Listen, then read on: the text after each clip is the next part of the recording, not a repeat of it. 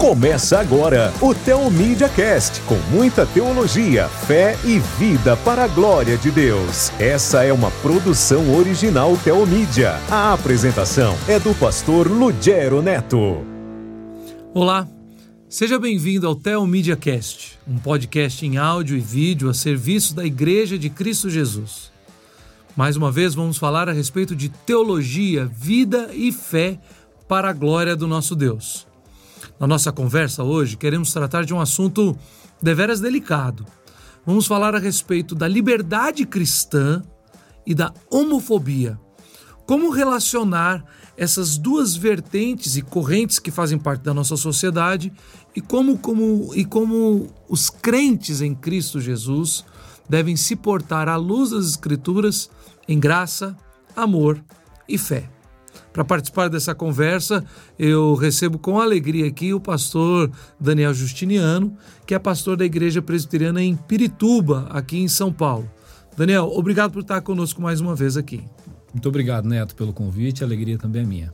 Junto conosco também está o pastor Fernando Hamilton Costa, que é pastor da Igreja Presbiteriana do Calvário, no bairro do Campo Belo, aqui em São Paulo. Pastor Fernando, muito obrigado por estar aqui conosco. Mais uma vez eu agradeço o privilégio para mim. Ótimo. Como eu disse, este é um assunto delicado. Ele está muito, é, muito nítido e, e muito é, latente no meio da nossa sociedade. Falar sobre a liberdade cristã ou a liberdade religiosa como um todo e a relação com esta visão e essa ideia de homofobia é um assunto realmente que sempre traz questões, dúvidas e muitas vezes, infelizmente, conflitos e temores. Então, por isso que a gente quer falar de um tom é, pastoral, maduro, e também aproveitando bastante o fato de que o pastor Daniel é também advogado e está fazendo o seu mestrado na área de direito, especificamente nessa área, trabalhando bastante, né, Daniel? Nessa área de liberdade religiosa, das várias nuances desse assunto. A primeira coisa então que a gente quer começar, eu vou aproveitar então que eu mencionei o Daniel e a sua formação nessa área, é, Daniel, diz pra gente, para quem está nos ouvindo, o que é considerado homofobia e o que é considerado hoje pela lei brasileira crime de preconceito por é, aptidões ou afeições, né? Como é que explica para gente como é que chama isso e o que é considerado crime à luz da lei brasileira? Então, Neto, essa questão do que significa homofobia é uma questão complexa, porque primeiro a gente vê um uso inapropriado dessa expressão. Uhum. Uh, o que a gente percebe é que a oposição à, à, à comunidade LGBTQI a mais, ou seja, quando você qualifica negativamente a homoafetividade, se opõe, qualifica como algo pecaminoso, considerando a sua religião, algo que não agrada a Deus. Então, essa oposição já é suficiente para ser considerada por alguns como homofobia. E se você se opõe, se você discorda, se você expõe publicamente sua discordância, veja bem, nada tem a ver aqui com ódio. Não estou falando de uma discordância odiosa da exposição da sua percepção religiosa uh, de maneira injuriosa, ou seja, você não faz isso caluniando, injuriando, você não faz isso porque quer exterminar o outro grupo, no sentido, você não quer que uh, uh, cercear o direito do outro. Não estou falando uhum. desse tipo de manifestação. Uhum. Se você escolhe as melhores palavras, assume um tom pacífico e tranquilo, mesmo assim, provavelmente alguém irá qualificá-lo como homofóbico e o seu discurso como tendo esse conteúdo associado à homofobia. Então, uhum. a gente percebe isso de maneira muito clara. Uhum. Falar sobre esse assunto é suficiente para ser considerado homofóbico. Uhum. Agora, o que a gente tem do ponto de vista legal, o pessoal deve se lembrar aí de um julgamento do Supremo Tribunal Federal Brasileiro de 2020, quando ele tratou da ação direta de inconstitucionalidade por omissão, ADO 26. Uh, nessa ação que estava sendo discutido é o Congresso Nacional deveria produzir uma lei para punir crimes de preconceito e discriminação associados a essa questão da sexualidade homossexual. Uhum. Então, o Congresso deveria produzir essa lei. Então, ele não produziu. Então, nessa ação, alegou-se sua omissão, ação direta de inconstitucional por omissão, deveria fazer e não fez, e sua inércia nesse sentido, omissão ou inércia. E o que se decidiu naquela ocasião é ah, existe uma outra lei é, penal, a Lei 7.716, que pune crimes resultantes de discriminação e preconceito, inclusive pune a intolerância religiosa. religiosa. Ah, Decidiu-se usar essa lei, aplicando-a aos crimes cometidos contra essa questão da sexualidade homossexual e as suas, a, a, as suas variantes. Né? É, então, isso foi chamado de criminalização da homofobia. Uhum. Então, usar a Lei 7.716, uma lei que já existe, para punir a discriminação contra homossexuais, isso foi chamado de criminalização da homofobia. Uhum. Coloque aí homofobia, ou melhor, coloque aí criminalização entre aspas, porque não foi uma produção de uma lei. Uhum. Uh, o judiciário não faz isso. Mas o, o judiciário ele tem que julgar havendo uma lei ou não, ele tem que julgar. Então foi isso, eles julgaram e essa foi a decisão. Então você percebe que nesse aspecto a homofobia estaria associada à discriminação, ao preconceito, uhum. e isso estaria associado aos crimes contra a honra, injúria, calúnia, difamação, tem a ver com um tratamento negativo, desfavorável, um tratamento que exclui o outro, que diminui o outro, uhum. que alcança a sua dignidade, a sua honra. Uhum. Então é mais do que discordância. Uhum. É uma coisa que ultrapassa esse limite e alcança a honra. Agora, o que é importante para definir aqui é que nesse julgamento como a, a essa questão de criminalizar a homofobia uh, tangenciava a questão religiosa, os ministros do Supremo Tribunal trataram da questão religiosa nesse julgamento. Uhum. E o que você percebe, por exemplo, um dos ministros, o ministro Celso de Mello, ele disse o seguinte: para que os crimes contra a honra se configurem, é necessário que haja a intenção de injuriar e de difamar. E o que ele diz em seu voto é: quando alguém expõe a sua confissão religiosa, e essa confissão religiosa ela está fundamentada em sincera convicção de fé, ela está assentada num magistério teológico, ou seja, é o ensino de determinada confissão que possui respaldo, fundamento, livro sagrado, história. Então, essa imposição por si só, ela já descaracteriza a intenção de injuriar e difamar. Uhum. Porque a intenção é divulgar a fé, divulgar o magistério teológico e não necessariamente injuriar e difamar. Uhum. Então, segundo ele, esse tipo de exposição não uh, poderia ser considerada criminosa. Uhum. Então, se alguém considera a expressão da crença religiosa sobre esse assunto uma expressão criminosa, o STF discordou disso. Uhum. Então, se você fala da sua fé e fala sobre esse assunto e discorda desse assunto, e sua intenção não é machucar, ferir, diminuir o outro e é expressar aquilo que a sua religião sempre ensinou, uhum. isso é liberdade religiosa legítima. Uhum. Isso é exercício regular de direito e não crime. Claro, é possível que alguém uh, use da sua fé para machucar e ferir e desmerecer uhum. e ultrapasse limites, é possível. Isso será avaliado no caso concreto e aí a gente sabe, a liberdade religiosa não pode ser um escudo para a prática de crime. Você está ligado no Tel Media Cast com o pastor Lugero Neto. Então, assim, só o cenário geral, ministro Celso de Mello disse isso. E de maneira ainda mais clara, o ministro Luiz Roberto Barroso, nesse mesmo julgamento, ele disse assim: olha, numa sociedade democrática, plural e inclusiva, você terá discursos a favor da Bíblia, da Torá, do Alcorão. Você terá discursos contra esses livros, favoráveis a esses livros, contrários a eles.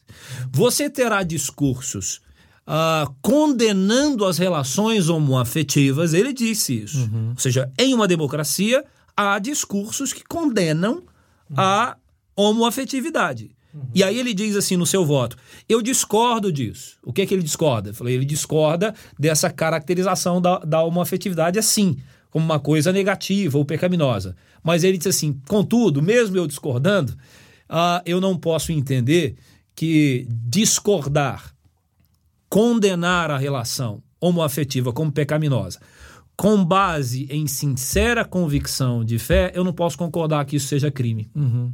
Então, ou seja, o Luiz Roberto Barroso está dizendo: se você avalia as relações homossexuais e as qualifica como pecaminosas, e isso é feito com base no magistério teológico, na sua uh, confissão religiosa, é feito com base em sincera convicção de fé, ou seja, você acredita naquilo mesmo, é a sua fé. Você não está criando uma, uh, um argumento para ferir e atacar. Isso não constitui crime. Uhum. Então, assim, a ADO 26 ela, é, ela é muito importante. Primeiro, é claro, para aqueles que conhecem essa questão é, da comunidade LGBT, existe ódio efetivo no Brasil e no mundo? Violência gratuita, assassinato e outras coisas?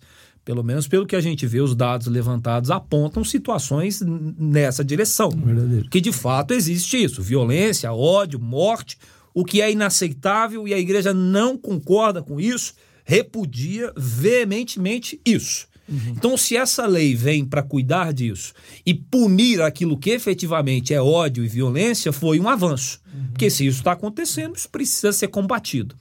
Por outro lado, vem também para salvaguardar a liberdade religiosa. Uhum. Para dizer, olha, de fato isso precisa ser protegido, essa questão, mas isso não se dá pela mitigação ou destruição de uma outra liberdade constitucional, que é a liberdade religiosa. Uhum. Então a gente vai pode falar melhor ao longo do programa. É, a gente vai desenvolver Sim. mais Sim. esse assunto, mas é pautado nisso, né? Dando esse primeiro passo, que nós precisamos definir o porquê dessa da visão cristã, religiosa, bíblica a respeito da homoafetividade e como de fato os crentes, ao mesmo tempo que genuinamente defendendo as escrituras, podem afirmar o casamento entre um homem e uma mulher, e nós também afirmamos, sem isso é bíblico, isso é, é, é, faz parte da nossa fé, a defesa do indivíduo, a dignidade humana,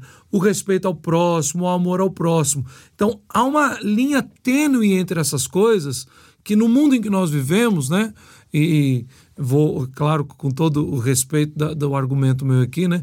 O, o, pastor Fernando, que já é bem mais vivido e tem uma bagagem muito maior do que de nós dois, né? É, já tem um tempo muito maior no, do nosso, até mesmo no ministério pastoral.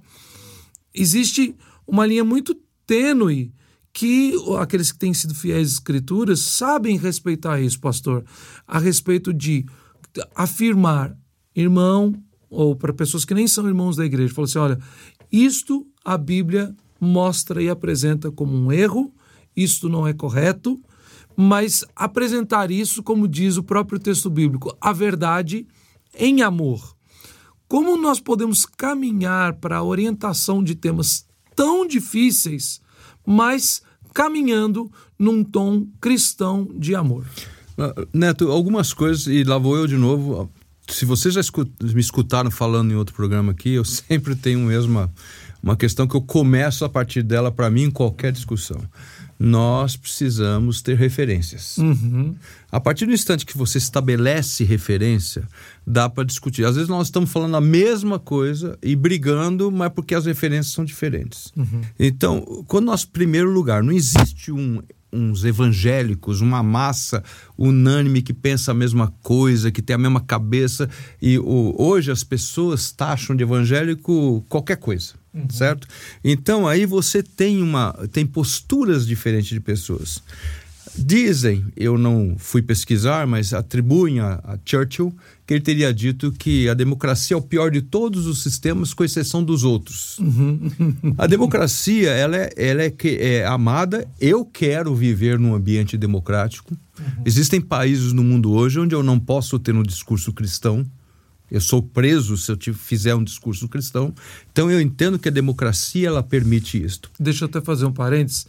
Existem países hoje que, ao mesmo tempo que você não pode ter qualquer tipo de discurso cristão, que também a homoafetividade é condenada à morte. Não, sim. Então, é, assim, não é só o cristianismo exatamente. que condena a, a, Aonde não há democracia, se rompe com a democracia, isso, isso. a liberdade de expressão, as, os dois lados são taxados assim muito severamente. Deixa eu estabelecer então a minha referência, acredito que de nós três que estamos aqui.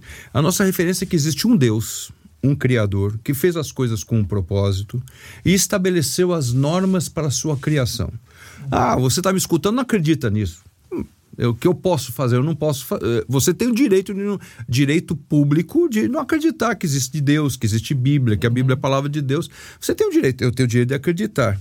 Eu gosto de uma, uma expressão que é título de um livro da editora Cultura Cristã, que fala assim: a, a intolerância da tolerância. Uhum. Então, assim, nós vivemos uma democracia onde as coisas todas são permitidas, mas eu permito tantas coisas que eu também não permito que você pense contrário do que eu, do que eu tô, estou pensando. Uhum. Então, o que está fazendo assim? Um grupo que tinha motivos, como já o reverendo disse aqui agora há pouco, Daniel.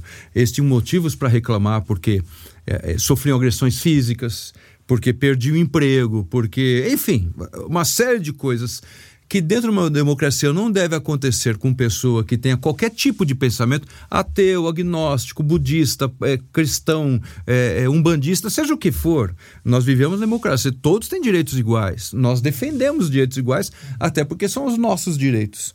Só que esse grupo que reagiu sofrido, porque apanhava na rua, né? Houve uns anos atrás um episódio na Vila Paulista lamentável que do, duas pessoas de prática homossexual aparente pelos seus gestos, alguém passou do lado com uma lâmpada dessa fluorescente e, deu na cabeça de uma das pessoas. Isso é um absurdo. Nenhum de nós prega isso dentro da nossa referência, esse Deus ele estabelece as normas e ele afirma que haverá um dia que ele julgará cada criatura de acordo com as suas normas. Uhum. Nós, cristãos, temos a obrigação de avisar as pessoas, de dizer às pessoas: cremos que tem um Deus, estabeleceu as normas, e se você desobedece às normas, você vai ter que dar conta a Deus.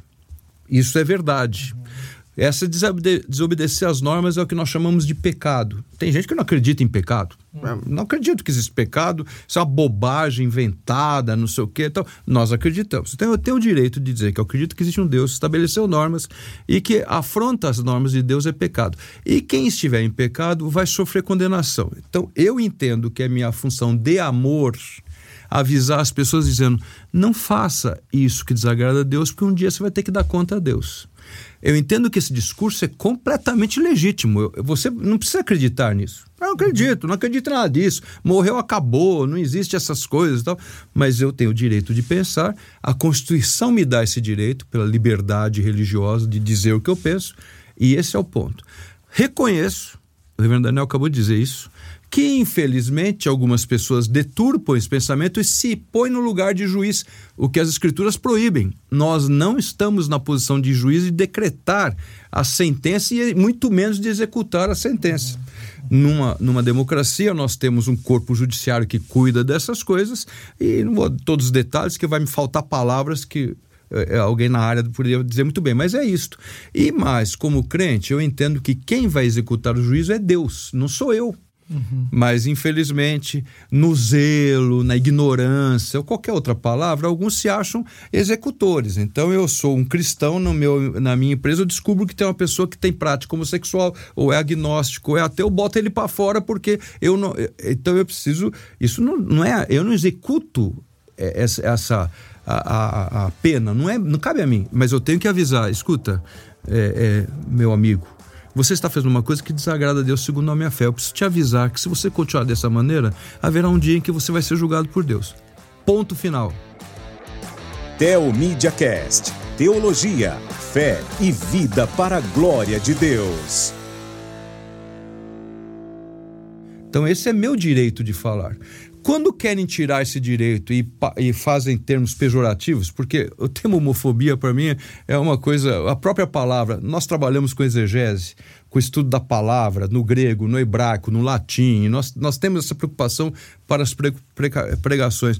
É, é uma palavra para mim que eu, homofobia, fobia, é, phobos, é uma palavra grega que nós sabemos o que significa. Eu não sou homofóbico, eu não tenho medo, eu não, eu não, eu não sou agressivo. Então, a, o uso da palavra já me traz uma tristeza, como diriam os antigos, uma gastura. Eu, eu, não gosto dessa palavra, essa palavra, mas eu reconheço que existe perseguição. Contra isso eu sou.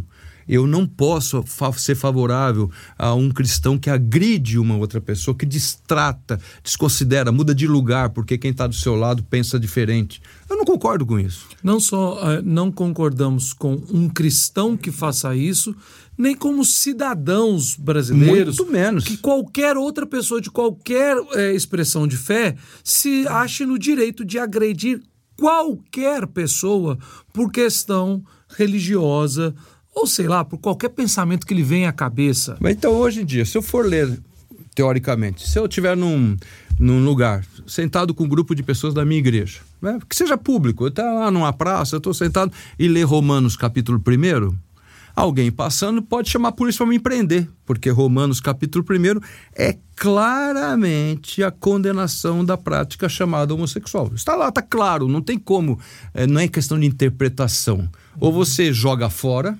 Uhum. E eu não posso admitir que alguém queira jogar uma parte do meu fora do meu livro sagrado, mas ou se joga fora Romanos capítulo 1, não tem como, eu não entendo como tem alguns cristãos que defendem porque está claro nas escrituras que isso é abominação ao Senhor. Eu tenho direito de falar isso. Ponto. Eu não tenho direito de sair agora na praça, vamos levantar daqui, agora vamos ver quem é que está aí com alguma indicação que está fazendo isso aqui e nós vamos meter a mão nele. Isso é um absurdo, é lógico, ninguém está defendendo isso. Quer dizer, nós não estamos Sim. defendendo isso. Pode ser que alguém esteja defendendo isso. E como você diz, existem países no mundo onde a homofobia é condenada à morte. E não são países não necessariamente cristãos, mas a, a punição da prática é, homossexual é a morte. A pessoa é, é morta. Ainda tá sempre, até para esclarecer, é, como a gente está sempre esclarecendo você disse, não são países não necessariamente cristãos. Não são países Exatamente. cristãos. São países que é, se declaram quase que teocráticos, ou seja, não é Deus que governa o país. São líderes religiosos que impõem suas normas de fé às nações e à sociedade por completo, e do mesmo jeito que prendem, que é, maltratam e levam à morte cristãos porque a fé cristã é contrária à fé daquele Estado, fazem da mesma forma com pessoas homoafetivas. E daí eles citam as pessoas, por ignorância, vão lá para a Bíblia, para o Velho Testamento, aonde havia lei civil estabelecida por Deus. É uma diferença que precisamos deixar muito claro.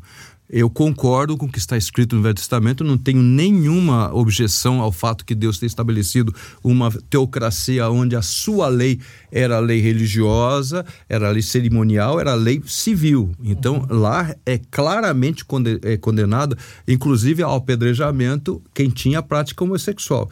E aí, quando se quer falar contra o cristão, ele pega um texto desse como se nós hoje estivéssemos defendendo isso, porque nós não vivemos numa teocracia, nós vivemos numa democracia, e o fato de que isso aconteceu no passado, no Velho Testamento, não significa que eu ou que nós hoje estamos defendendo a aplicação dessa lei no nosso, na, na nossa é, atual condição. Nós acreditamos que Deus há de realizar. Se então, não, é triste, é sim. só isso. Se não estamos defendendo, e obviamente não estamos defendendo qualquer tipo de atitude é, degradante a qualquer cidadão da nossa sociedade, independente de etnia, de crença, de conduta, de inclinações afetivas, né? nós não fazemos isso a palavra de Deus não nos conduz assim, mas nós pregamos o Evangelho. Uhum.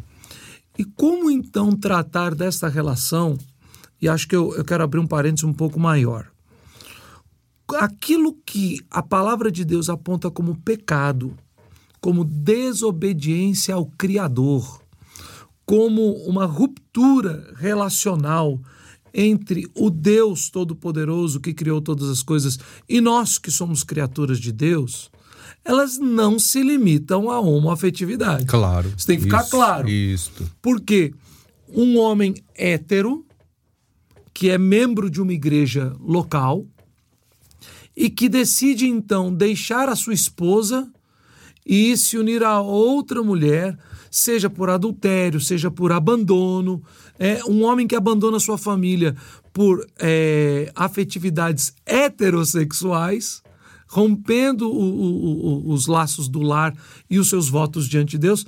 Este homem, sendo ele membro de uma igreja local, a Bíblia orienta que nós também o chamemos à responsabilidade, que ele seja disciplinado em amor, seja corrigido do seu erro. Da mesma forma, é, um casal heterossexual que não se casou civilmente, que não passou por debaixo da bênção de Deus do casamento e que vive é, displicentemente uma vida de fornicação, vivem amaziados, essas pessoas também são chamadas pela palavra de Deus à correção. Existem diversas Cobiça. Todas as coisas que as escrituras então, condenam. então, assim como a, a relação entre homens e homens e mulheres e mulheres, e aí a sociedade hoje, eu mesmo não tenho é, acompanhar todas as identidades, né? as formas como as pessoas querem se identificar nos dias de hoje, que socialmente e civilmente têm sido aceitas no nosso país e em vários outros lugares. Mas não é somente isso é tudo aquilo que vai contra a clara orientação da palavra do Criador é um rompimento relacional com o Criador, é pecado e todos pecaram, estão distantes de Deus, todos pecaram e carecem da misericórdia de Deus. Então, nos enxergando como todos de fato e colocando todas as pessoas e todos, principalmente os mais próximos, aquelas pessoas que convivem na mesma sociedade, na mesma cidade, estado, país conosco, e óbvio, em qualquer lugar que estejamos, como comunicar com a liberdade que temos em nossa sociedade um evangelho genuíno, respeitando aqueles que rejeitam, ou seja, preguei o evangelho ao Fernando e ele falou: não aceito esse evangelho. Ah, não, então agora condenação. De forma alguma. Né? É, pregando o evangelho em amor e apontando essas pessoas a um relacionamento real com Deus. Como é que a gente sai dessa, é, desse pleito de termos liberdade, de não agirmos criminosamente, de que a nossa fé e a expressão não é criminosa, mas quando nós, como é que nós rompemos esse pleito e entramos de fato no ministério do evangelho, no ministério da graça de Deus? Daniel, só para permita desse, dessa área, para você mesmo dizer ainda, o que, que é liberdade religiosa? Onde, até onde vai o conceito? Dentro do que o, Sim. o Neto está dizendo, mas até onde nós temos o direito à liberdade? Eu não estou falando só religiosa. Sim, sim. É, na verdade, a liberdade religiosa é um direito muito amplo. Se você for pensar em alguns verbos para colocar dentro do seu, ah, do seu alcance, por exemplo, a liberdade religiosa ela, ela é um direito subjetivo, Tá. mas é também um direito coletivo. Tem a ver com a liberdade de você criar organizações. Essa liberdade envolve questões tributárias eh, também. Então, essa liberdade envolve o direito de ensinar.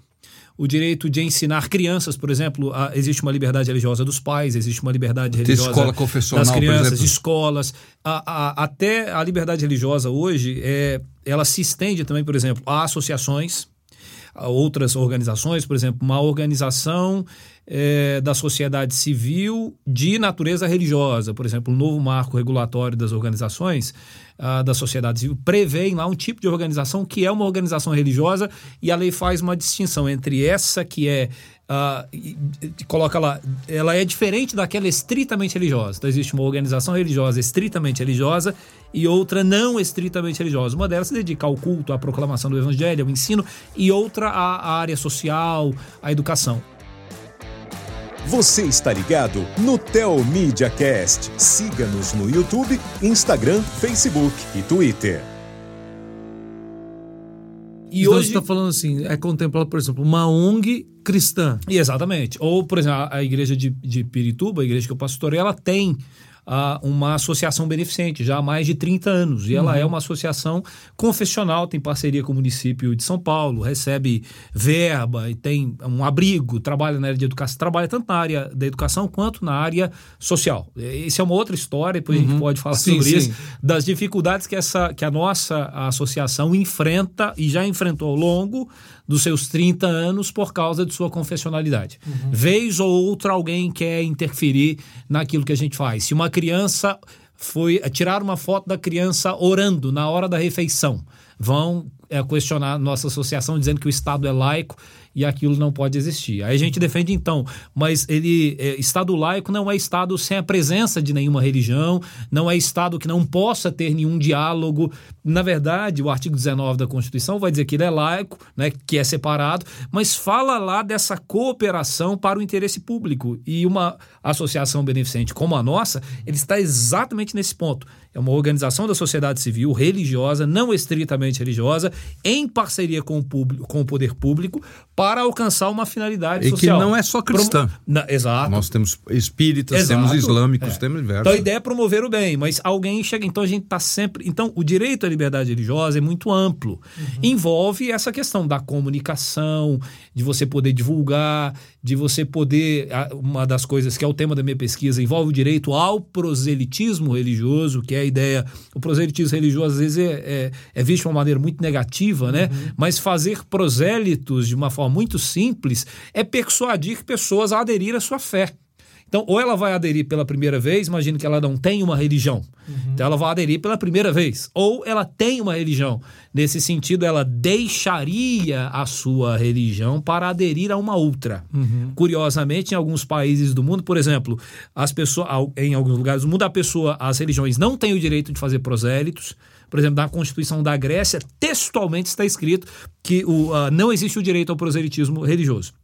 Em outros lugares, como a gente sabe também, as pessoas não têm o direito de mudar de religião. Uhum. Então, é, é muito amplo, mas olha, ter uma religião, não ter uma religião, deixar a sua própria religião, aderir a uma outra religião, buscar fiéis para organizar. Então, é muito amplo. Agora, o que, que eu queria dizer dentro desse aspecto da proclamação, da pregação, seja do ponto de vista religioso ou do ponto de vista é, é, jurídico? Eu, esse assunto, eu estou envolvido com esse assunto aí desde 2010, mais ou menos. Quando eu estava concluindo o curso de Direito, em 2011 o STF julgou uma ação uh, concluindo pela possibilidade uh, da legitimação da união estável homoafetiva. Uhum. Foi em 2011. Uhum. Então, na, ali, 2011, ger, aquilo gerou uma, uma, um grande conflito, uma situação muito complicada nas igrejas. Alguns pastores até se destacaram naquela época, porque a ideia era: ah, quem não fizer o casamento ou a união vai ser preso. Não sei se vocês se lembram. Era uma... Então, a minha pesquisa na conclusão do direito foi sobre isso: o conflito entre a liberdade de crença e a liberdade homoafetiva. Então, uhum. naquele ano eu falei sobre esse assunto. E eu comecei a lecionar no Seminário Teológico Presbiteriano em Belo Horizonte em 2011. Uhum. E na época o seminário tinha uma, uma atividade que os professores desenvolviam nas cidades ali da jurisdição do seminário, Belo Horizonte, Espírito Santo, a gente foi fazer. E cada professor tinha uma oficina, ou seja, um assunto que a gente desenvolvia. Os professores, então, o seminário ia até uma determinada região e a gente oferecia cursos para as igrejas, capacitando as pessoas, os líderes das igrejas. A minha oficina era a, homo, a homoafetividade ou a homossexualidade à luz da Bíblia e do direito. A minha, o meu objetivo era esclarecer e instruir as pessoas sobre como a igreja deve lidar com essa situação. Então, durante aí 2011 até 2016, todos os anos a gente fazia pelo menos uma ou duas intervenções assim. Então a gente trabalhou com várias questões, os desafios que o professor enfrentava dentro de sala de aula, o nome social ou não, como é que ele faz, o militar, quando ia, eh, ele vai registrar determinada ocorrência que envolvia também uma pessoa homossexual, como é que ele fazia? As igrejas, quando iam, por exemplo, disciplinar alguém pela prática homossexual, que cuidado tinha que fazer? Quando isso surgia no seio da família, de que maneira os pais deveriam tratar? Então, eu, eu venho lidando com isso já há algum tempo. Uhum. E eu me lembro, nesse contexto todo, que uma das coisas que eu pesquisei quando fui fazer o trabalho foi um fato ocorrido, me parece que em Ribeirão Preto.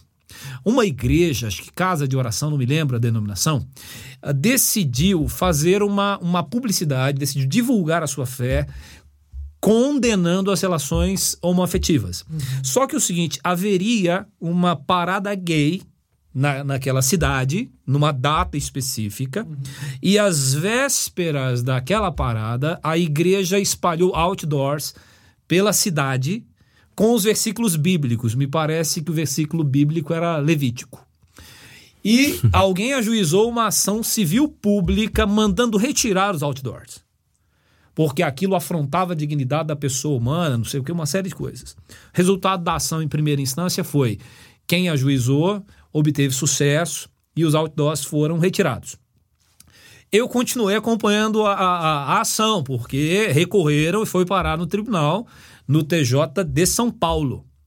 E o tribunal também julgou no sentido de que a igreja havia ultrapassado os limites. Aquele tipo de pregação, de exposição, não estava de acordo com a lei. Só que eu fui ler o acórdão né, e a decisão do desembargador, que era o relator da ação. E ele disse o seguinte: olha, se a igreja tivesse decidido fazer aquilo dentro do seu templo respectivo, na frente dos seus fiéis, condenando as relações homoafetivas, tudo bem. Aí ele disse assim: mas ela decidiu fazer lobby da sua fé. Hum. aí você, termo usado. É, aí é, é, usou a expressão lobby da fé.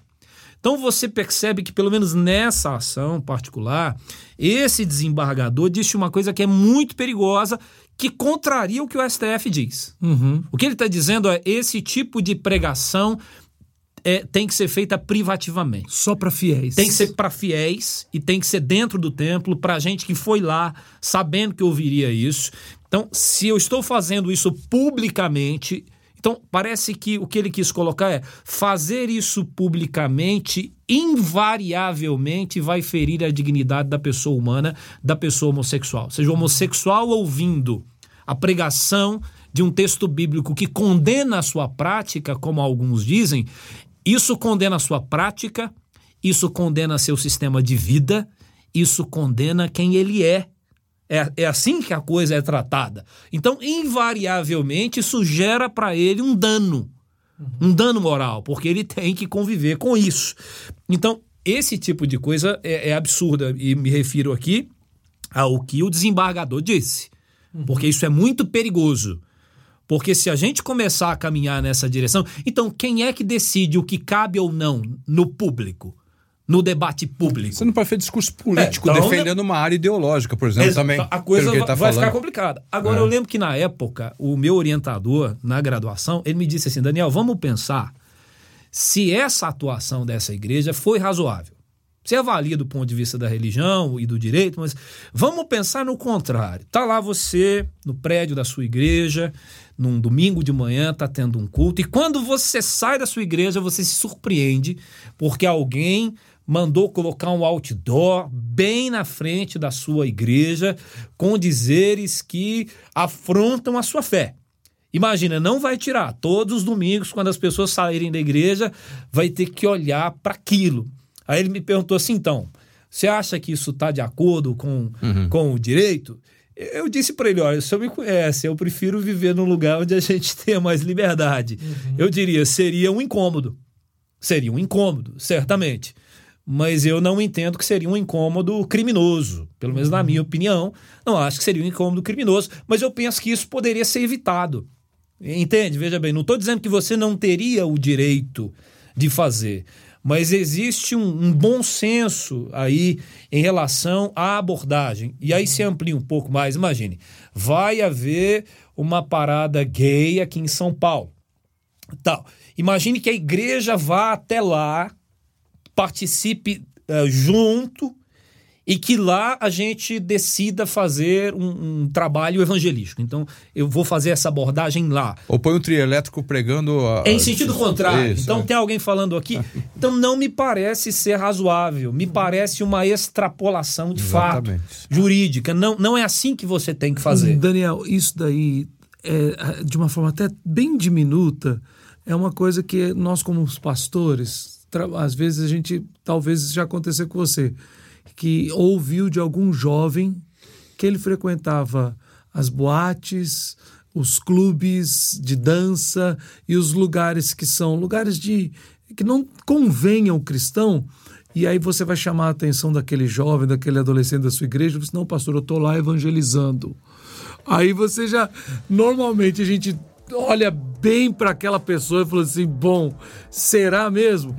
Mas mesmo que fosse um jovem realmente evangelizando, uma orientação pastoral que a gente sempre dá, assim, não é o momento nem o lugar. Você está no Teomídia Cast, teologia, fé e vida para a glória de Deus.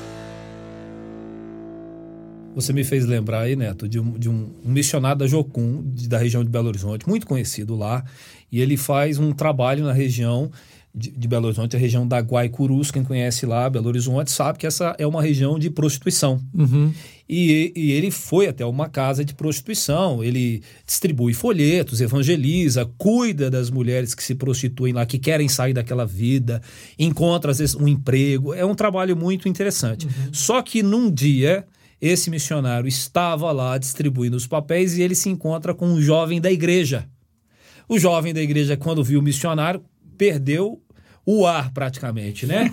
Falou, meu Deus, o que que tá... Né? Aí o, ele perguntou pro, pro, pro tio Pedro, o que, que você está fazendo aqui?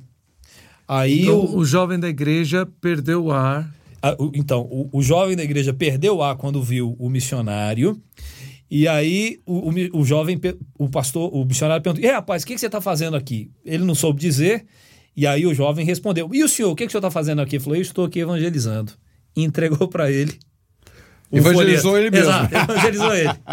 E aí o jovem ficou muito envergonhado, muito envergonhado, mas se arrependeu, mudou de vida e acho que um ano depois ele procurou um missionário e falou: então.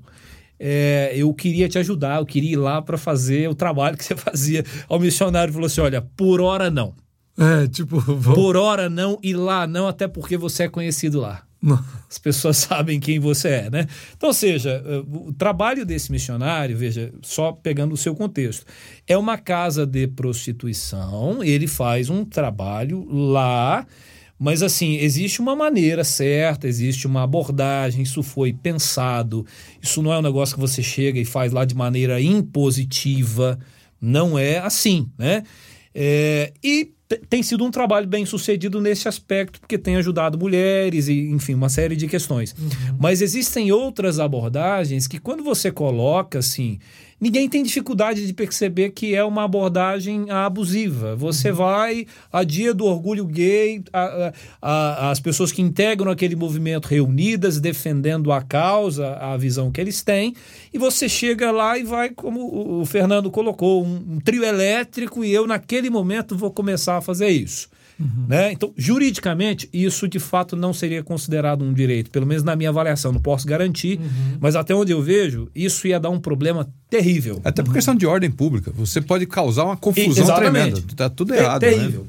Agora, do ponto de vista religioso, também, até onde eu avalio a Escritura, pensando no modo como Jesus trabalhou, no modo como o apóstolo Paulo, eu não consigo ver também que esse teria sido a estratégia escolhida por eles para fazer esse tipo de trabalho a julgar o modo como Paulo agiu em Atenas, Atos capítulo 17. Muito bem. É, então, me, pa me parece lembrado. alguém que consegue ler, eh, ver, tem um ponto de contato, tem um discurso que é respeitoso, ele está revoltado dentro dele, porque é idolatria, ele se sente mal, mas a revolta está dentro, não está no discurso. Então, alguém que sabe, sabe frear aquilo que ele está sentindo.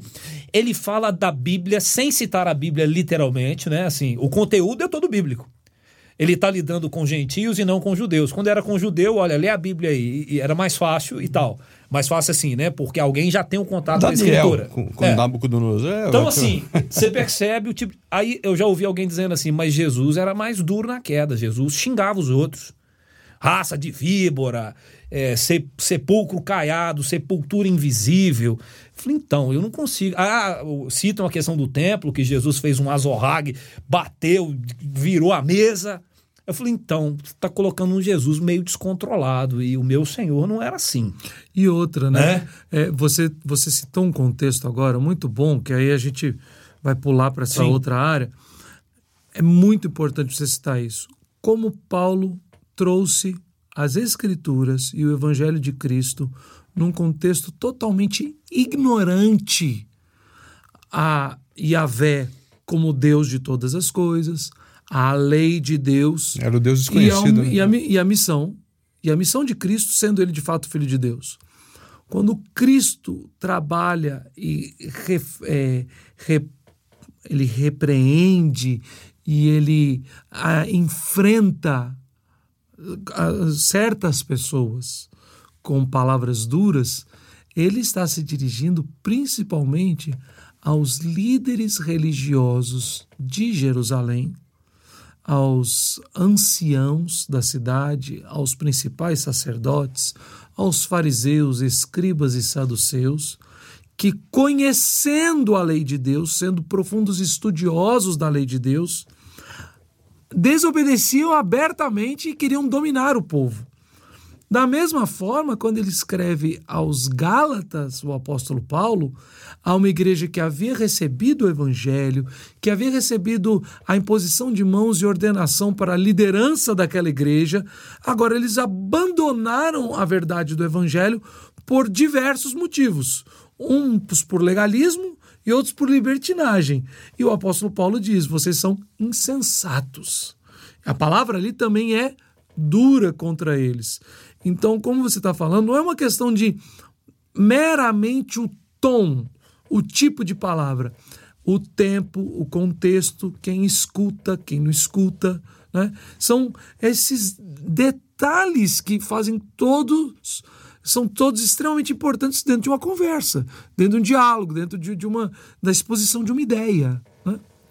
Essas coisas são muitíssimo importantes. Mas nisso tudo, ainda para mim, eu estou falando meu entendimento disso, o sentimento que brota no meu coração muitas vezes, assim, e aí? Nós vamos falar? O que vamos falar? A quem vamos falar? Como vamos falar? Porque eu percebo que também no seio da igreja, onde nós estamos inseridos, existem muitas pessoas convictas e, sem, e não estão agredindo, mas estão usando aquele princípio que você citou do ministro Celso de Mello e do eh, ministro eh, Barroso.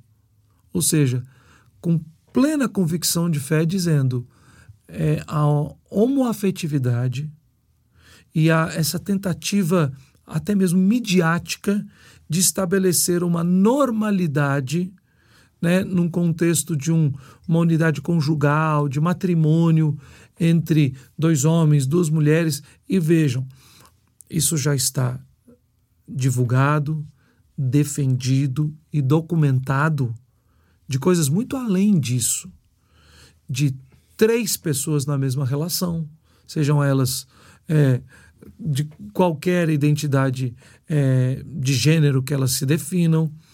Existem defesas no nosso país, públicas e notórias, para permissão de relação é, homoafetiva ainda com crianças. Né? Entre as próprias crianças, a questão de dar liberdade à criança suficiente para que ela se encontre nisso. É, as nuances e as ênfases, elas são muito grandes. Existem pessoas no país, no Brasil, que começam a se identificar como animais.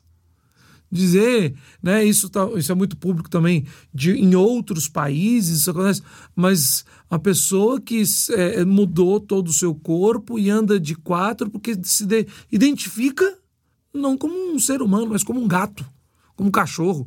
Essas coisas, ou seja, não, a gente não está falando de uma variante específica, mas estamos falando de todas as coisas que vão contra a clara revelação do Criador de todas as coisas, que é a palavra de Deus.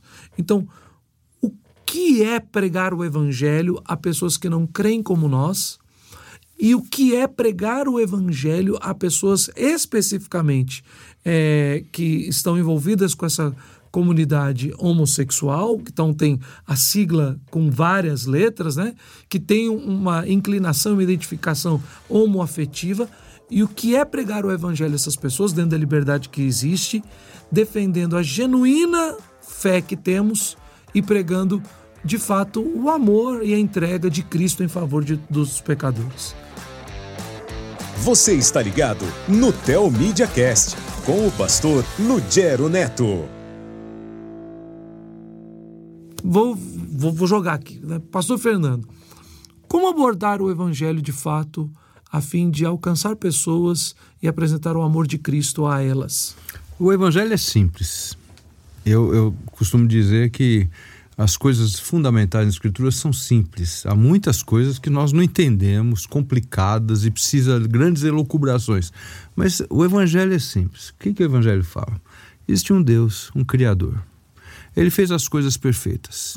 A sua criatura humana, ele colocou num relacionamento perfeito com ele, com todos os benefícios de um lugar perfeito. Havia frio, nós estamos num dia frio, quando está sendo feita essa gravação, né, não havia calor, não precisava de filtro solar, enfim, tudo tranquilo. Então Deus fez as coisas perfeitas. E Deus diz para o homem simplesmente assim: é assim que eu estabeleço e você vai ter um relacionamento comigo como criador, você vai ser, vai ser obediente. Para isso ele colocou uma prova, uma coisa para provar, fala daqui você não vai mexer para mostrar que você é obediente a mim. Ponto. Então existe um Deus, existe um Criador perfeito. O ser humano virou as costas. Não, precisamos disso. Eu quero ter minha liberdade, eu quero fazer a minha lei. Como se fosse possível sobreviver sem Deus. O mesmo discurso de Paulo Paulo fala: os seus filósofos dizem que nele nós vivemos, movemos, não existimos. Então, nós dizemos simplesmente isso: existe um Criador, estabeleceu as normas. O ser humano resolveu virar as costas. Estão todas as consequências dessa, desse afastamento. Eu sempre lembro da palavra do reverendo Daí Olivetti, numa ocasião, é, no velório de sua irmã, quando ele disse que a irmã dele tinha uma plena consciência da queda.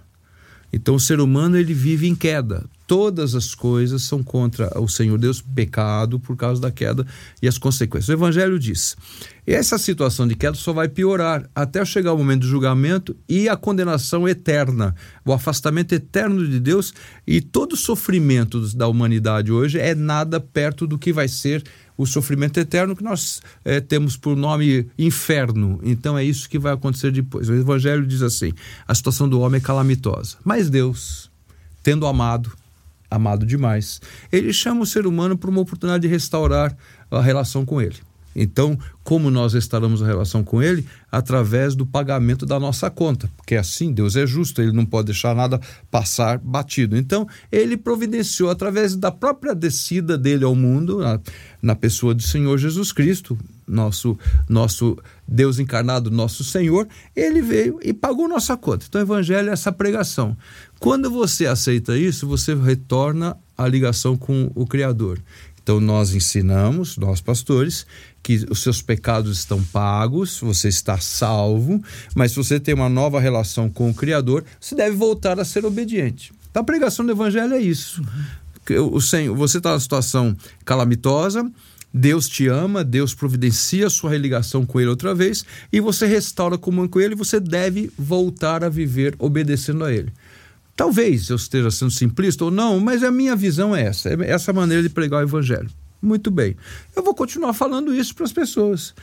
A homossexualidade é apenas um detalhe, porque na verdade a gente está falando de uma coisa que virou um, uma, algo enorme, com várias desculpas, mas a agressão é, é do, do, marido à sua mulher, é, é agressão física, é um absurdo, uma afronta bíblica.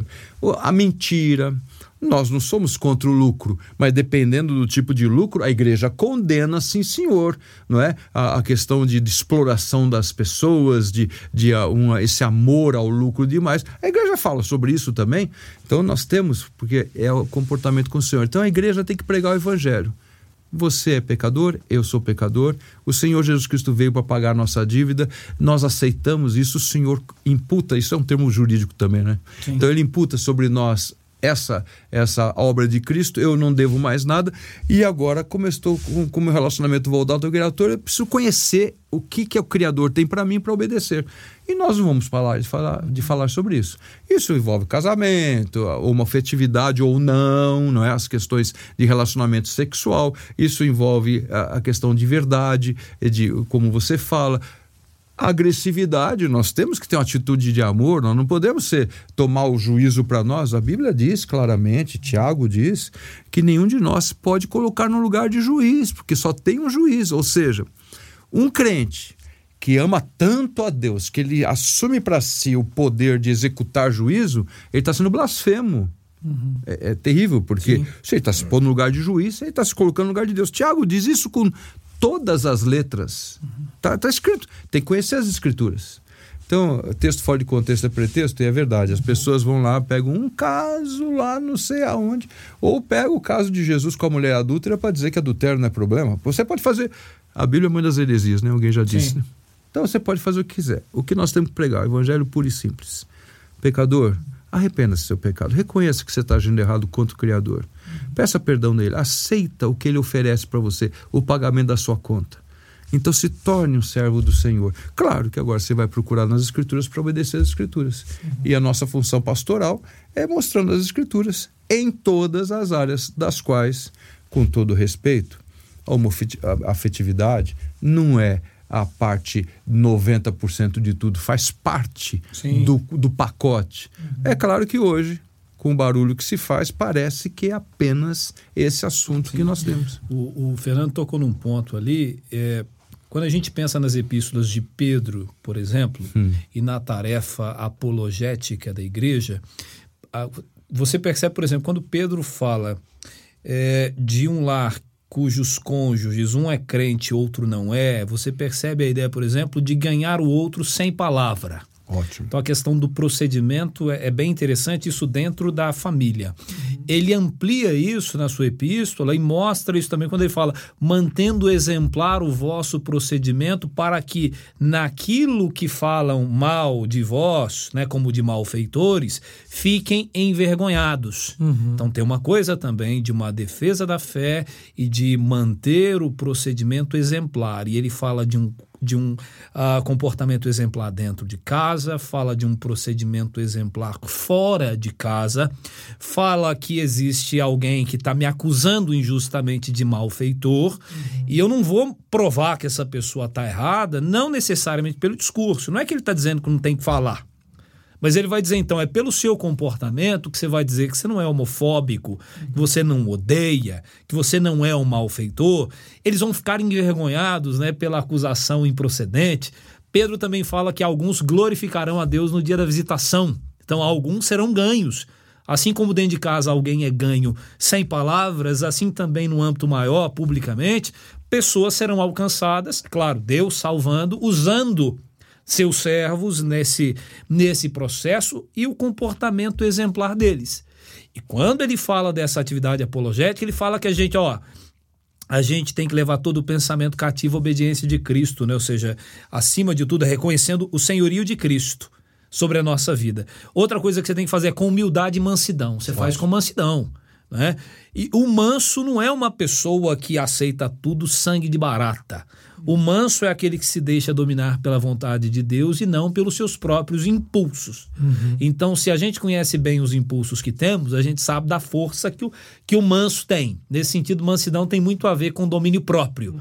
Porque você conseguir se controlar e agir, sabe? Ah, considerando os modelos e as orientações da Escritura, isso de fato é uma grande virtude. Mansidão é uma grande virtude, mansidão não é demérito. Então, textos bíblicos assim, como outros, né, como a gente falou do apóstolo Paulo, Atos capítulo 17, ou você pensa em isso tudo nos orienta a como fazer o nosso trabalho. Uhum. Agora, o destaque que eu queria dar nessa questão, o que a gente tem visto então? Nós temos hoje pessoas que frequentam as igrejas, se consideram religiosas, e alguns nessa intenção de alcançar, por exemplo, a comunidade LGBTQIA, né, os homossexuais, eles começam a esvaziar o evangelho. Uhum. O evangelho vai sendo esvaziado para caber na mente, no sistema de convicções do meu interlocutor. O Telmídia Cast também está na Telmídia Rádio. Baixe o seu aplicativo para Android ou iOS. São 24 horas por dia, 7 dias por semana de boa música, teologia, fé e vida cristã para sua edificação. Então eu começo com a ideia de que ele precisa ser respeitado, e aí eu vou, ele precisa ser amado, respeito, a Bíblia diz, amor, a Bíblia, que ele não pode ser odiado, que tem que ser cuidado. E ele vai, há muita verdade ao longo do processo. Uhum. Mas a partir de um momento, há um salto, que aí o evangelho fica de lado. Certo. E aquilo que eu devia respeitar, agora eu tenho que considerar como verdadeiro, como válido, como uma outra forma de viver. Então é preciso tomar cuidado nessa caminhada na direção do respeito e do amor. Uhum. Porque, em nome do respeito e do amor, a verdade é esvaziada e sufocada. Então, até, até o conteúdo ver... não pode ser esvaziado. Algo que eu acho vital também, citando, acho que uma frase que depois eu vou pedir para o pessoal que edita aqui, vai, pode virar até quase que um meme, né? Que o, o pastor Fernando falou assim, que ele sempre fala, ele sempre fala, né? Nós precisamos de referências, precisamos de referências. É, na verdade, não é uma questão em função do amor. É porque existe uma definição bíblica de amor e existem definições que não são a definição bíblica de amor. E não é uma só, não. São diversas. Sim. Então, nós não temos a mesma referência a mesma raiz na definição do que é amor. E isso me chama a atenção, Daniel, sabe por quê? Porque esse é um argumento muito forte. O que eu estou fazendo de errado? Porque você, que é pastor, quer dizer que isso é pecado se é amor. Sim. E uma das coisas que me chama muita atenção nessa, eh, nessa pergunta, e que eu já tive a oportunidade de contra-argumentar, e que não, não, não ameniza, na verdade, os ânimos, mas ao invés de continuar condenando, ela falou assim: olha, calma. Eu posso te dizer sinceramente que eu amo você e eu quero apresentar um amor muito além daquilo que você conhece. Não meu, não meu.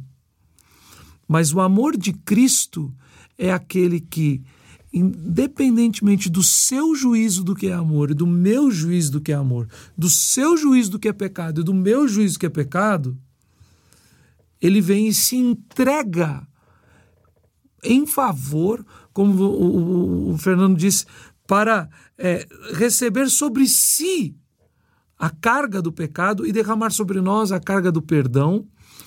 E aí, então, nós precisamos redefinir o que é amor a partir do evangelho. Então, quando as pessoas estão dizendo, não, mas eu não faço nada de errado, isso é só amor, eu falei assim, não, olha, eu também tenho conceitos extremamente equivocados de amor. Eu também sou pecador. Sim. Eu também sou alvo deste amor perfeito de Cristo Jesus. E o que eu quero em amor é compartilhar isso com você. Veja, quando você fala dessa questão da escritura, me chama a atenção em qual aspecto? Veja, essa caminhada em nome do respeito e do amor, a Bíblia tem que ser o meu parâmetro, Sim. né? Para eu avaliar este é o caminho. Parte dele sim, uhum. parte dele você percebe que não.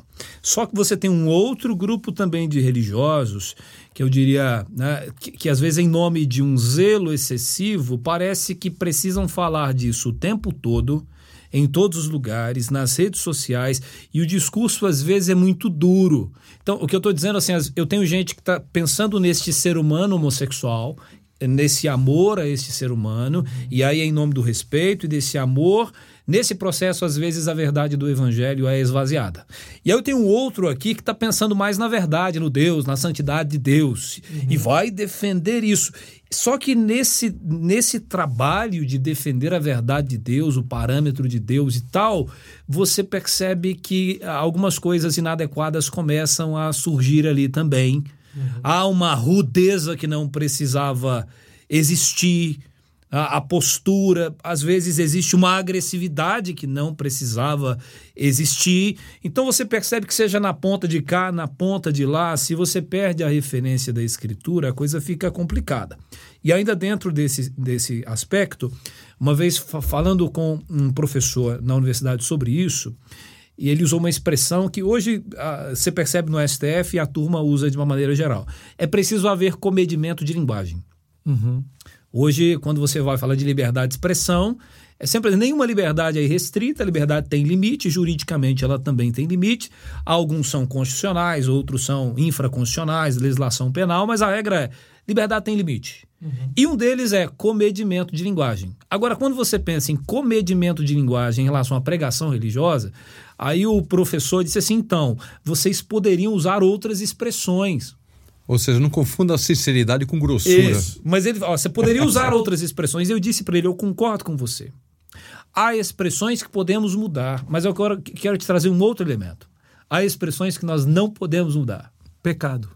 Eu falei, olha, há, uh, usando a Bíblia como referência para nossa pregação, eu prego a Bíblia usando a linguagem da Bíblia, eu prego a. Bíblia com o conteúdo da Bíblia.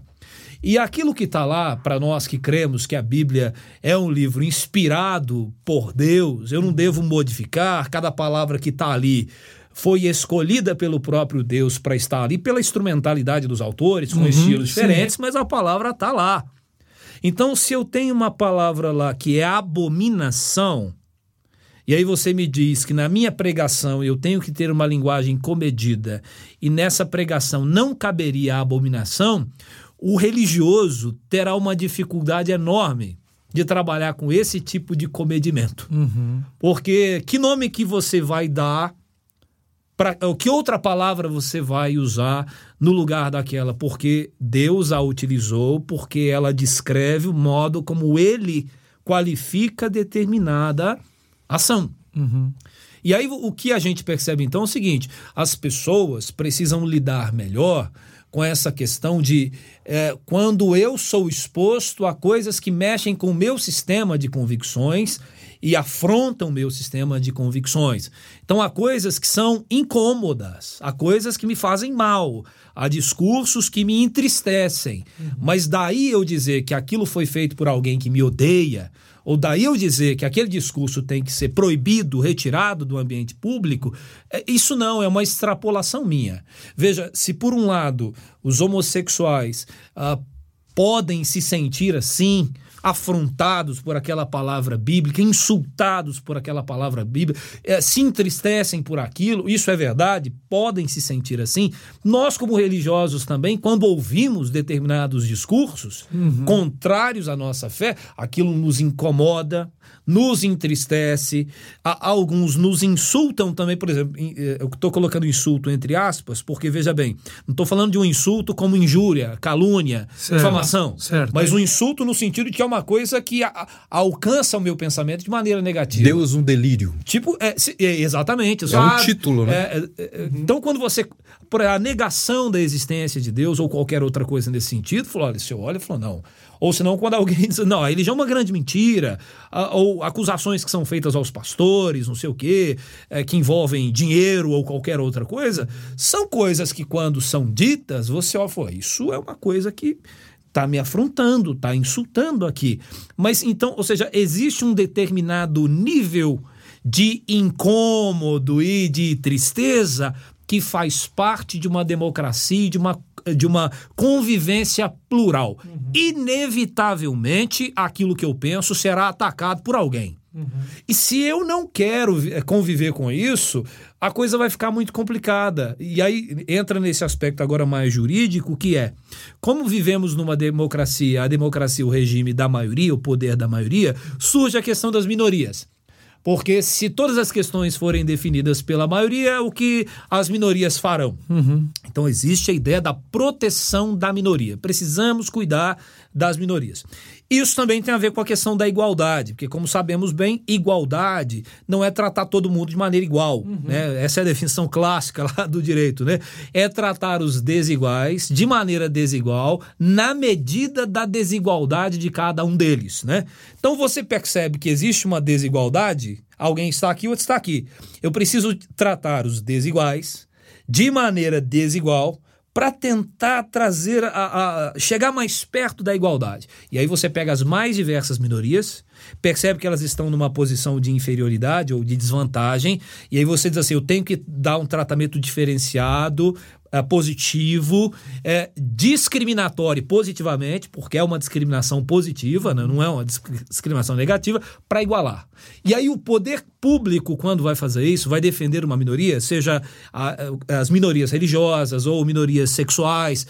Às vezes a questão está na calibragem. Eu tenho falado isso muito com alguns amigos.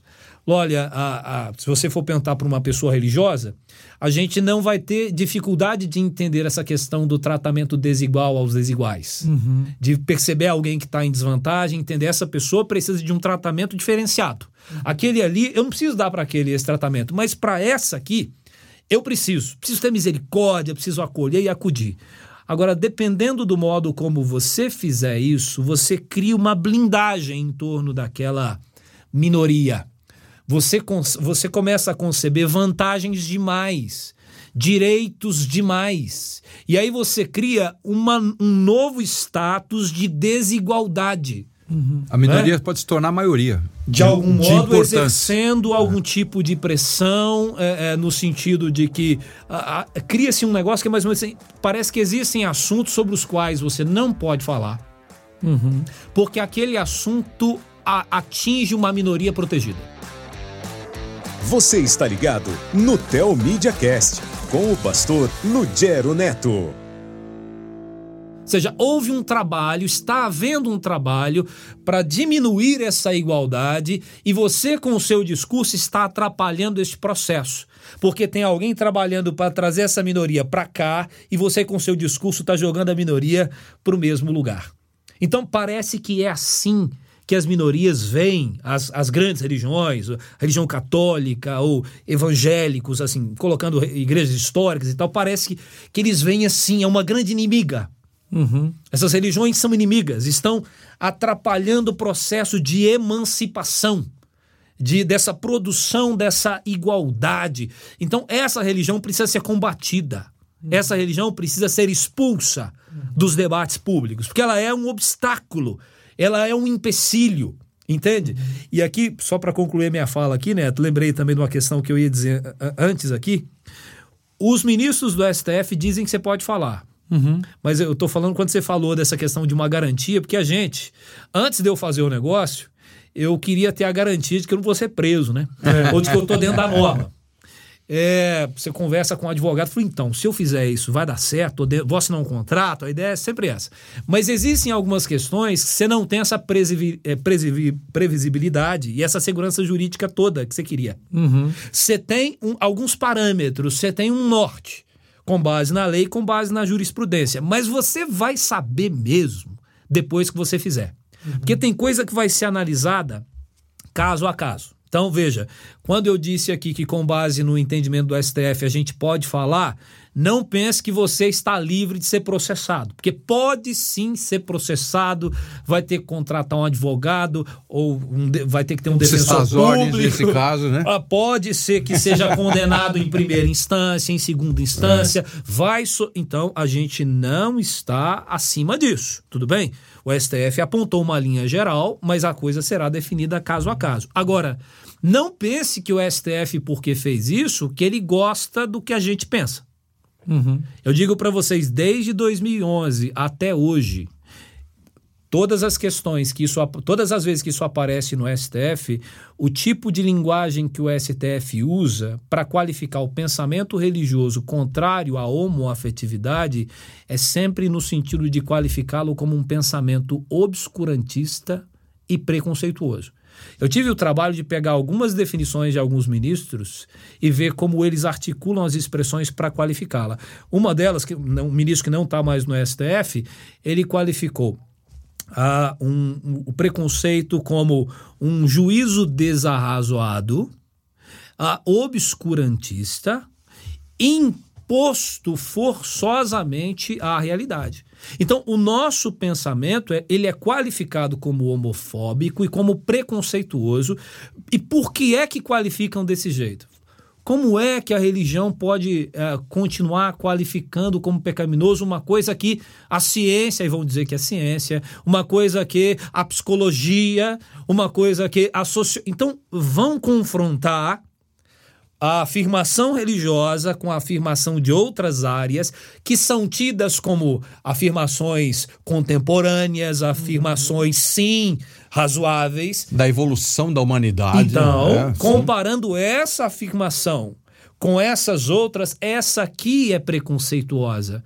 Essa aqui é um juízo pré-concebido, é um juízo que a razão não sustenta mais, é um juízo que a ciência não sustenta mais. Então é assim que a, então, uh, só que o STF cria uma categoria muito complicada, porque se uma coisa é preconceituosa, ela tem que ser combatida. Aí o Supremo Tribunal diz assim: tal, seu pensamento é preconceituoso, mas a gente vai proteger. Uhum. O, meu, o meu grande questionamento é: se você qualifica esse pensamento religioso como preconceituoso, você está dizendo que não existe razão na religião. Primeira coisa. Que é um preconceito. Um preconceito. Nós, nós temos um conceito anterior. Nós temos razão. As escrituras. É. Ou que você não respeita e não dá a mínima para essas razões. Então, o Estado, ele está dizendo, o poder público, o judiciário está dizendo, olha, a gente não respeita seu pensamento. Ele não vale nada para gente. Uhum. Entende? É porque, por outro lado, se é preconceito, tem que combater, então tem que definir. É um pre... Ou senão você está criando uma outra modalidade que é: existe uma forma de haver um preconceito não punível, desde que ele seja religioso. Então nós combatemos todos os preconceitos, mas autorizamos o preconceito religioso, uma vez que ele está fundado no magistério teológico e na convicção sincera de fé. Então, só para esclarecer isso, que a nossa fé ela é colocada pela mídia de uma maneira geral como uma coisa preconceituosa que não cabe mais na, na, na pós-modernidade, não cabe mais, isso ficou no passado. Só a religião sustenta isso, né? Ninguém mais dá subsídio para isso. Mas não só de uma forma geral para algumas pessoas. O que você percebe é que o STF também, em seus julgados, usa um tipo de linguagem que não deveria usar, porque um tribunal não deveria usar uma linguagem predicativa nesse sentido, que valore a religião como boa ou má, como certa ou errada. E que não Nesse, deixa de ser preconceituosa também. Refere a é? sua laicidade. Isso. O STF deveria ter uma postura neutra. E neutra não é dizer assim, ah, qualquer coisa que acontecer com a religião, não tô nem aí. Neutra significa eu não valoro. Não me compete dizer se o que tal religião diz é certo ou errado. Isso tem a ver com o seu sistema de convicções. Então não posso dizer que a religião, porque ela diz isso, porque ela pensa assim, que veja uma coisa assim, uma pessoa na rua poderia te dizer isso. Ah, vocês são preconceituosos. Uhum. Por que, que ela está dizendo isso? Porque, de acordo com o sistema de convicções dela, a religi... esse postulado religioso não se sustenta. É mal, é errado. Agora, um ministro do STF, ah, não, aí agora ele é do judiciário, a laicidade alcança o judiciário, então ele não pode usar essa linguagem. Entendi. Ele poderia usar lá na casa dele, em qualquer outro, mas enquanto representante ali, né, como o Estado juiz, ele teria que usar uma outra linguagem. A minha palavra, assim, para encerrar, né, a minha fala, pastoralmente, eu diria, falou, olha, devemos observar os parâmetros bíblicos, as orientações de Pedro, de Paulo, a mansidão, a humildade, exemplo o amor, Cristo. o respeito, o exemplo de Cristo, trazer o evangelho, manter exemplar o comportamento dentro de casa, fora de casa, é entender que todos nós estamos, a queda atingiu a todos nós, que nós não somos melhores, que a nossa questão ao denunciar ou a condenar não estamos diminuindo quem quer que seja, não é uma questão sobre a dignidade da pessoa humana, de ninguém, mas a gente precisa entender também que, mesmo tendo todo esse cuidado, comedimento de linguagem e tudo mais, a verdade do evangelho não pode ser esvaziada. Uhum. A verdade vai ter que aparecer, ela tem que ser dita. E uma outra coisa, é possível que alguma complicação advenha da nossa prática. Você pode minimizar bastante os problemas se você observar a referência bíblica. Vai pregar, usa o que a Bíblia diz, usa as expressões que a Bíblia diz, os modelos e os parâmetros da Bíblia. Se você fizer isso, vai evitar bastante problema. Agora, problema nenhum. Então, assim, se você quer pregar o Evangelho hoje em dia e não ter problema nenhum, então isso não acontece no cristianismo, porque isso faz parte e a gente já sabia que seria assim desde o início. A gente nunca foi enganado. Jesus Cristo disse que o odiaram e odiariam a gente também. Odiaram seus discípulos e vão nos odiar. Então é preciso ter essa perspectiva. Nem todo mundo vai amar o cristianismo e a sua pregação. Isso nos entristece, isso é uma coisa ruim, mas a gente sabe que isso faz parte do pacote. Fantástico, Daniel. Na verdade, você disse Jesus Cristo foi odiado e disse que seríamos odiados. E lá no texto de Mateus ele ainda diz: Bem-aventurados os que em meu nome forem perseguidos e maltratados e sofrerem todo tipo de injustiças, é o que o texto está dizendo, né? Bem-aventurados quer dizer quando o cristão, a serviço do reino e a serviço de Jesus, pregando o que a Bíblia diz e não destemperadamente maltratando as pessoas, muito pelo contrário, pregando a fé cristã em amor. Mesmo assim, este é o caminho que o Senhor sabe que vamos trilhar e é um caminho abençoador, mesmo debaixo das mais diversas perseguições. Nosso papo vai longe.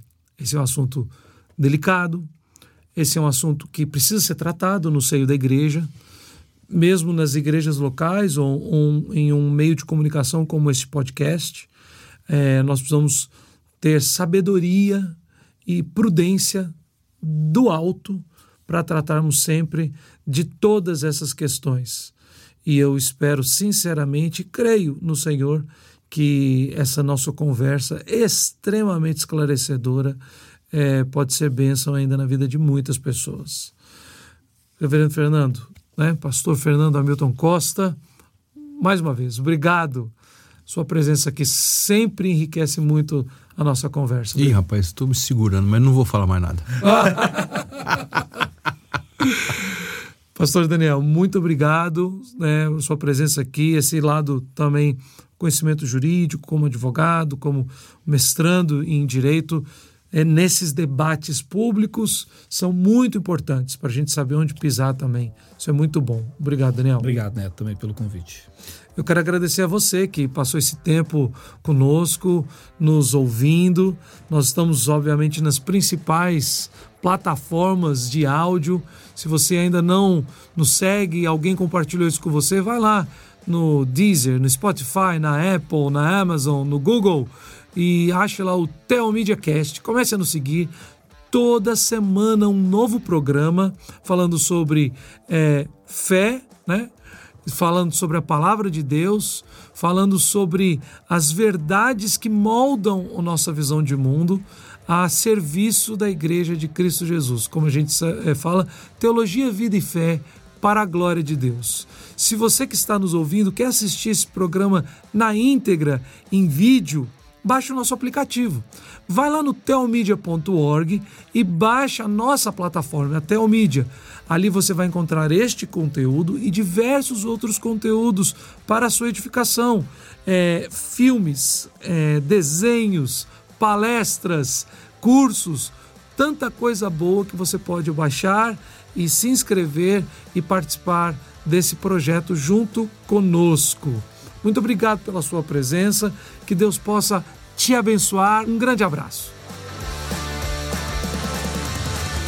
Você acabou de ouvir o Teomídia Cast com o pastor Lugero Neto. Assista o melhor desse podcast com imagem no nosso canal do YouTube e na íntegra na plataforma de vídeos Teomídia. Lá você também assiste filmes, séries, documentários. Também tem palestras, cursos e clipes de música. E para os pequeninos tem a área Kids, com animações e filmes infantis. Assine agora mesmo e faça uma degustação de 15 dias totalmente gratuita. O endereço é telmedia.org. Repito, telmedia.org. Até a próxima semana.